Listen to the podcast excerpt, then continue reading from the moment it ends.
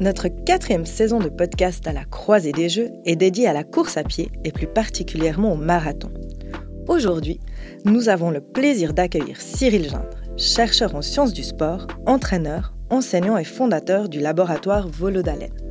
Cyril Gindre est à l'origine de nombreuses recherches permettant de mieux comprendre l'origine de notre motricité et le sens de nos mouvements.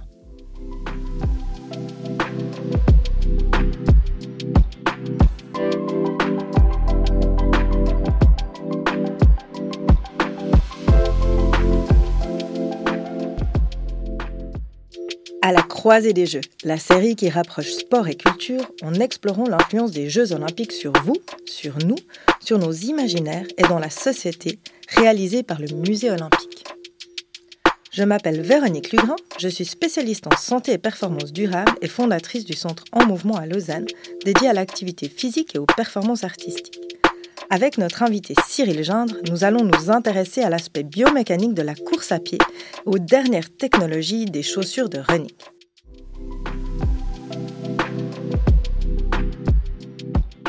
Cyril Gindre, bonjour. Bonjour. Ravi de vous accueillir au Musée olympique pour ce podcast à la croisée des Jeux. Je vais faire une petite présentation de vous pour nos auditeurs. Donc vous êtes un passionné, euh, curieux par le mouvement depuis toujours et surtout de la course à pied, vous avez dédié votre carrière à l'analyse du mouvement afin de mieux comprendre l'origine de notre motricité et ses enjeux sur la performance et la santé. Détenteur d'un doctorat en sciences du sport, vous avez de nombreuses recherches à votre actif et vous êtes l'auteur de nombreux livres dédiés à la course à pied et aux préférences motrices. Brevet d'État en athlétisme, vous êtes un préparateur physique chevronné et vous entraînez de nombreux et nombreuses athlètes pour leur performance et vous sensibilisez également les professionnels de la santé en les formant à l'importance de l'individualisation au travers de formations spécifiques sur les préférences motrices. Vous êtes donc notre invité idéal pour dévoiler les secrets d'une préparation spécifique à la course à pied réussie et de l'importance de l'entraînement. Je vais vous poser la première question, Cyril. Il y a beaucoup de théories et de modèles aujourd'hui concernant la meilleure manière de courir et comment courir juste.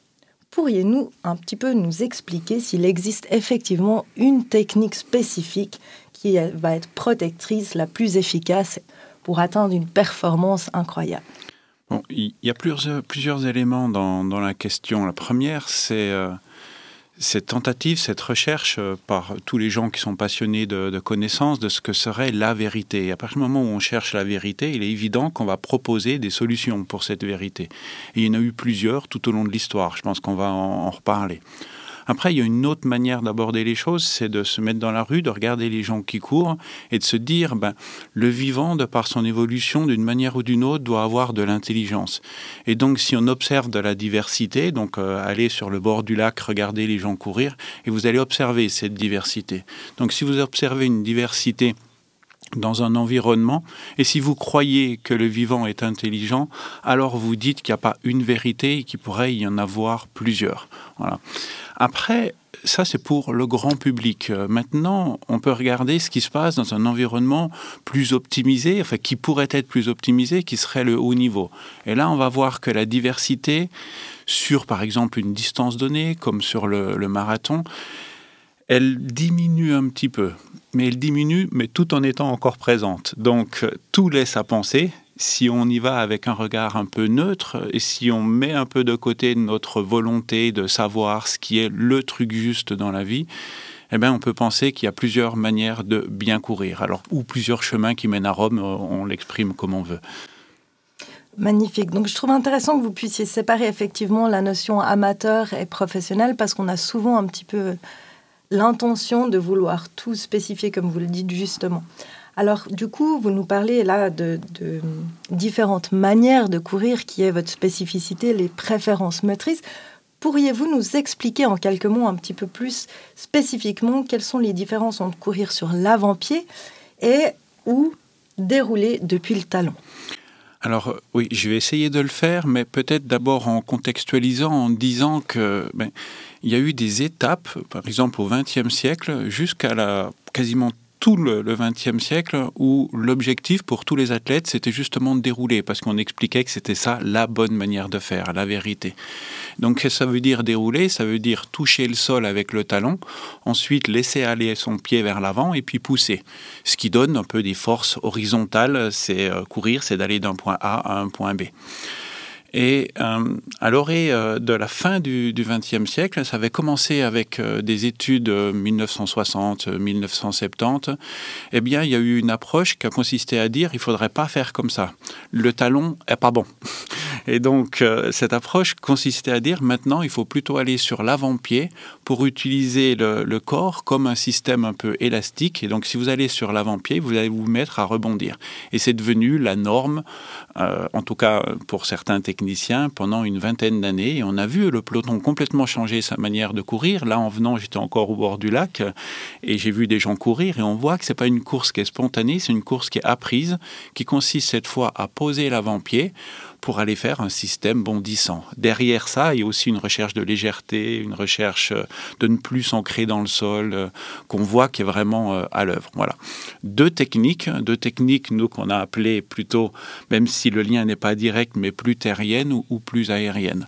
Maintenant, si on termine avec les études là-dessus, là, tout le monde est d'accord euh, sur ce point. Entre 80 et puis 90% des personnes sont plutôt naturellement à poser le talon, plus ou moins selon les gens, mais la majorité des gens posent plutôt en talon si, de nouveau, on réfléchit pas en disant quel est le meilleur truc, la meilleure manière de faire, mais si on regarde les gens tels qu'ils euh, se comportent spontanément. Et c'est vrai pour les athlètes de haut niveau aussi. Juste, ça va pas être à 90%, on va être à 50, 60% de gens qui posent le talent. Mais donc, si on vous entend, le fait de modifier sa manière de courir en transitant plus vers l'avant-pied, est-ce qu'on se rapproche d'une meilleure performance? Je pense que c'est un peu la question que tout le monde se pose. Ou au contraire, on va plutôt aller vers des dérives et avoir tendance à stresser son système et pour aller peut-être plus vers des blessures ou des adaptations On ne sait pas. C'est deux modèles, euh, deux modèles qui, qui, existent spontanément. Normalement, il y a un principe dans le vivant qui est qu'il y a une espèce de manager, ça s'appelle le cerveau, qui est un peu comme un entraîneur d'une équipe et qui, lui, son job, c'est de choisir les meilleurs joueurs. Et, donc nos systèmes nerveux fait ça. Ça ne veut pas dire qu'on ne peut pas encore améliorer l'équipe en améliorant par exemple la qualité de certains tissus, en travaillant, mais ça veut dire que lui de toute façon fait le meilleur possible avec ce qu'il a sous la main. Alors après, quant à savoir si je change ma foulée pour passer par exemple sur l'avant-pied, est-ce que ça va aller du côté de l'adaptation qui va m'amener à être encore plus dynamique sur l'appui ou du côté de la blessure? Eh bien, il faut essayer. quand je dis faut essayer, spontanément, euh, je pense qu'il faut essayer, mais le devenir, c'est toujours soi, et puis un peu autre chose que soi, mais beaucoup autre chose que soi. En général, ça blesse. Dit autrement, pour être très concret, si vous êtes un bon gros talon, essayez l'avant-pied, sûrement, c'est pas une bonne idée. Euh, Cyril, pourriez-vous nous, dire un petit peu quelle serait l'origine de ces variations euh, dans ces différentes manières de courir que vous nous avez présentées? Est-ce qu'il y aurait des systèmes, des, cultures, des ethnies, des, modélisations différentes? Alors quand on parle de mouvement, on parle d'interaction entre euh, un être vivant et puis son environnement, qui les deux sont dotés de qualités, qualité interne, qualité externe. Et puis il faut trouver le meilleur deal entre l'un et l'autre. Et donc, euh, dans ce deal, on peut aller chercher sur des éléments internes. Par exemple, euh, si vous êtes plus léger, nous on l'a montré dans les algorithmes, euh, si on met le poids, eh bien, les gens qui sont plus légers ont une tendance à courir plus léger, donc plus avant-pied. Puis les gens qui ont plus de poids, vous savez, si vous allez faire des commissions euh, à la Migros, puis que vous prenez 10 kilos dans chaque, dans chaque main parce que vous avez les sacs à porter, ben, vous allez être plus rasant dans le sol, ce qui aura une tendance à mettre plus le talon, puis à dérouler pour enlever de l'énergie verticale. Donc, par exemple, le poids va rentrer en compte. Il y a d'autres choses qui là, c'est de la connectique, c'est le lien entre euh, votre cerveau et puis vos muscles. Voilà, il y a des gens qui connaissent mieux les muscles avant, tout ce qui est à l'avant du corps, ça crée de la flexion, donc ça vous amène vers le bas, donc plus rasant, ce qu'on a appelé des terriens. Et puis ce qui est à l'arrière du corps, ben, ça vous amène vers le haut. Quand vous contractez ces muscles, vous partez dans l'extension. Ça vous crée un mécanisme plus aérien, plus en rebond. Et on a pu voir, on a pu constater, alors les études restent encore à mener, on est au tout début de cette histoire, ben, qu'il y a des ethnies, si je reprends les deux paramètres que je viens de donner, il y a des ethnies qui ont une tendance à être plutôt en type euh, léger, à utiliser plutôt des muscles qui sont situés à l'arrière. On peut penser aux Maasai, par exemple. Vous voyez, vous avez des grandes tiges comme ça, plutôt légers, et eux, ils ont une tendance à courir avant-pied. Maasai, hein, c'est plateau d'Afrique euh, de l'Est. Maintenant, si vous allez chercher les Maoris, par exemple, ben, ça donne des personnes qui ont de la force, qui ont du poids, qui ont du volume. Et eux, personne n'imagine euh, en train de les voir euh, courir sur l'avant-pied. Sinon, on se dit, ça va donner du job aux physiothérapeutes. Et donc, eux, ils vont avoir une course ben, plus ancrée, plus liée au poids. Donc, il y a des critères ethniques qui pourraient venir d'ailleurs de l'évolution de ces populations sous l'effet du, climat. Il y a plusieurs théories euh, là-dessus. Mais de nouveau, c'est un système intelligent qu'on retrouve d'ailleurs dans la culture. Si vous regardez la manière de bouger, donc de danser, par exemple, des Maoris, ça vous donne le haka. Il vous exprime bien de l'ancrage, de la force, un système dans lequel le talon est bien dans le sol. Et les cultures traditionnelles, par exemple, la danse, traditionnelle des Maasai, c'est une danse complètement verticale. Hein. Ça fait rêver euh, les, gens qui adorent ce qu'on appelle la pliométrie, c'est les entraîneurs euh, d'athlètes. Et donc, euh, il pourrait y avoir un lien très très fort entre la structure du corps, qui correspond à une coévolution avec son environnement, avec la manière d'utiliser le mouvement, puis d'utiliser des systèmes ethniques euh, comme euh, culturels, comme la manière de, de danser. Voilà, ça c'est sur les paramètres internes qui vont donner des mouvements différents. Est-ce qu'il y aurait peut-être une distance à partir de laquelle on va adapter notre course, respectivement peut-être à la longueur, à la vitesse, et que notre pied ou notre déroulé se, serait différent C'est ça. Alors là, on rentre dans les paramètres externes. Et dans les paramètres externes, ben, la distance, elle rentre en compte. Euh, voilà, si vous regardez les champions de 100 mètres, vous n'avez pas le temps de poser votre talon. Donc c'est logique d'ailleurs que la théorie de l'avant-pied ait été reprise en premier par les coureurs de 100 mètres, qui en plus sont sur un matériau viscoélastique, sur lequel ben, s'appelle la piste en tartan, sur lequel il est plus efficace de, de faire ça. En général, quand des théories arrivent, elles sont toujours justes localement. Et après, ce qui rend faux, c'est de vouloir généraliser euh, ça. Donc quand on entend après que pour faire un marathon ou pour faire encore du 100 km, que vous soyez lourd ou pas lourd, la meilleure manière de faire, c'est l'avant-pied, là, ça colle plus. Si vous regardez les très très longues distances, par exemple les champions en allant sur le super long, les champions de course sur 6 jours ou de 1000 km, vous pouvez aller voir sur Internet, vous verrez que c'est toujours des gens qui rasent le sol. Vous pouvez pas courir pendant 6 jours sur euh, l'avant-pied. Donc, plus de distance égale plus de talons, égale moins de vitesse, mais plus de durabilité. Moins de distance égale plus de vitesse, égale plus d'avant-pied. Ça, c'est pour la moyenne. Maintenant, comme d'habitude dans la moyenne, il y a, ce qu'on appelle des clusters, des regroupements, des gens qui rentrent jamais dans la moyenne. il y a notamment des gens qui restent un peu tout le temps avant-pied. Donc eux auront tendance à choisir souvent des distances un petit peu plus courtes. Et puis il y a des gens qui restent toujours dans le talon. Vous faites varier la vitesse et ça change pas, ils sont talons et, déroulés. Eh bien, quand vous faites une moyenne, vous supprimez ces deux clusters, vous prenez que un tiers de la population qui sont ceux qui vont de un peu plus de talons à un peu plus d'avant-pied quand ils vont de un peu plus lent à un peu plus rapide. Merci beaucoup. Du coup, si on parle justement d'optimisation de, la performance, j'aimerais beaucoup aborder avec vous la, notion de ces nouvelles chaussures à plaque de carbone euh, qui permettraient un meilleur rendement de l'ordre de 4%, si je ne si je me trompe pas. Pourriez-vous nous expliquer comment cela fonctionne et ce que cela signifie? Alors, euh, déjà, ce qu'on a retenu, parce que quand on, crée une nouvelle technologie, il faut pouvoir aussi marquer les imaginaires. On est des êtres émotionnels qui choisissons selon notre émotion. Et donc, si on arrive à avoir une émotion et une représentation de quelque chose qui serait bien, ça fonctionne. Et là, la plaque de carbone, franchement, au moment où on veut de la légèreté, on veut du renvoi d'énergie, ça fonctionne bien dans notre, dans notre tête. Donc comment ça fonctionne chez Chaussures? En fait, il y, a, deux éléments. Il y a la plaque de carbone qui marque notre imaginaire, qui est l'élément sans doute pas très important. Euh, à part pour de nouveau notre représentation du monde. Et puis un deuxième élément qui sont des nouvelles mousses qui sont arrivées. Alors il y a un nom euh, là-dessus, les, mousses les plus connues euh, qu'on retrouvait chez Nike s'appelle la mousse Pebax. Et c'est sans doute ces mousses qui sont la révolution, c'est-à-dire qui ont la capacité à faire des choses qui jusque-là étaient antagonistes. Jusque-là, par exemple, vous pouviez avoir des mousses type EVA qui amortissaient. ou alors des mousses type plutôt PU, polyéthylène, et qui là avaient plutôt tendance à renvoyer l'énergie. mais vous aviez du mal à faire une chose et l'autre. Pareil, vous pouviez avoir des chaussures avec du volume, mais elles pesaient lourd. Et, peser lourd, ben, c'est moins de, c'est plus d'énergie que vous devez mettre.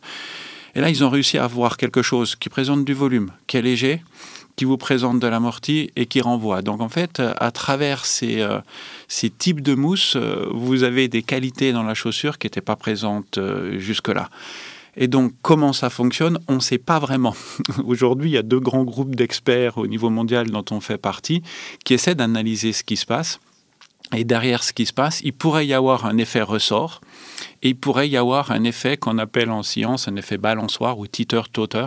Et cet effet balançoire euh, fait en sorte que justement on retrouve ce système, ben, ça favoriserait le déroulé, premier type de modèle euh, dont on a parlé euh, qui était dominant au XXe siècle, et l'autre, les côtés rémanents du matériau, pourrait favoriser ce qu'on appelle en science le modèle masse-ressort, donc le fait que vous mettiez à rebondir.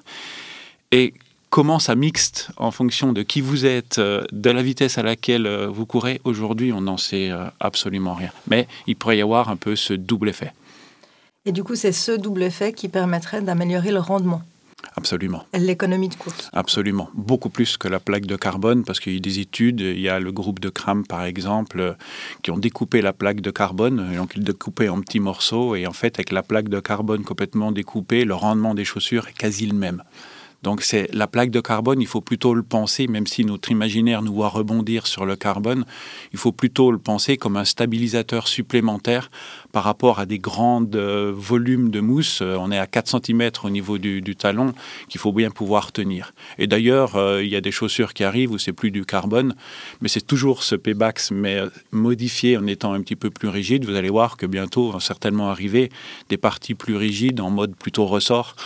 Euh, il y a des, des, fabricants comme Salomon, c'est pas du carbone qu'ils ont mis, mais c'est euh, des matériaux durs euh, de type un peu élastique. mais donc c'est pas le carbone, mais c'est vrai que le carbone, franchement, c'est la classe quand tu te dis voilà, je suis tout carbone, les gars. Et puis une autre question, respectivement à ces chaussures, donc si c'est effectivement la mousse qui, qui nous aide, est-ce qu'il y aurait un impact selon notre niveau de performance. C'est-à-dire, est-ce que ce rendement va être le même en fonction si on est un coureur amateur ou un professionnel qui a dès lors une musculature plus importante peut-être ou d'autres d'autres capacités athlétiques? Quand les chaussures ont arrivé, c'était un tel changement, c'est-à-dire une telle explosion des, euh, des, records que chacun avait son avis, un truc important, tout le monde a envie d'en parler, et puis on parle d'autant plus qu'on ne sait pas.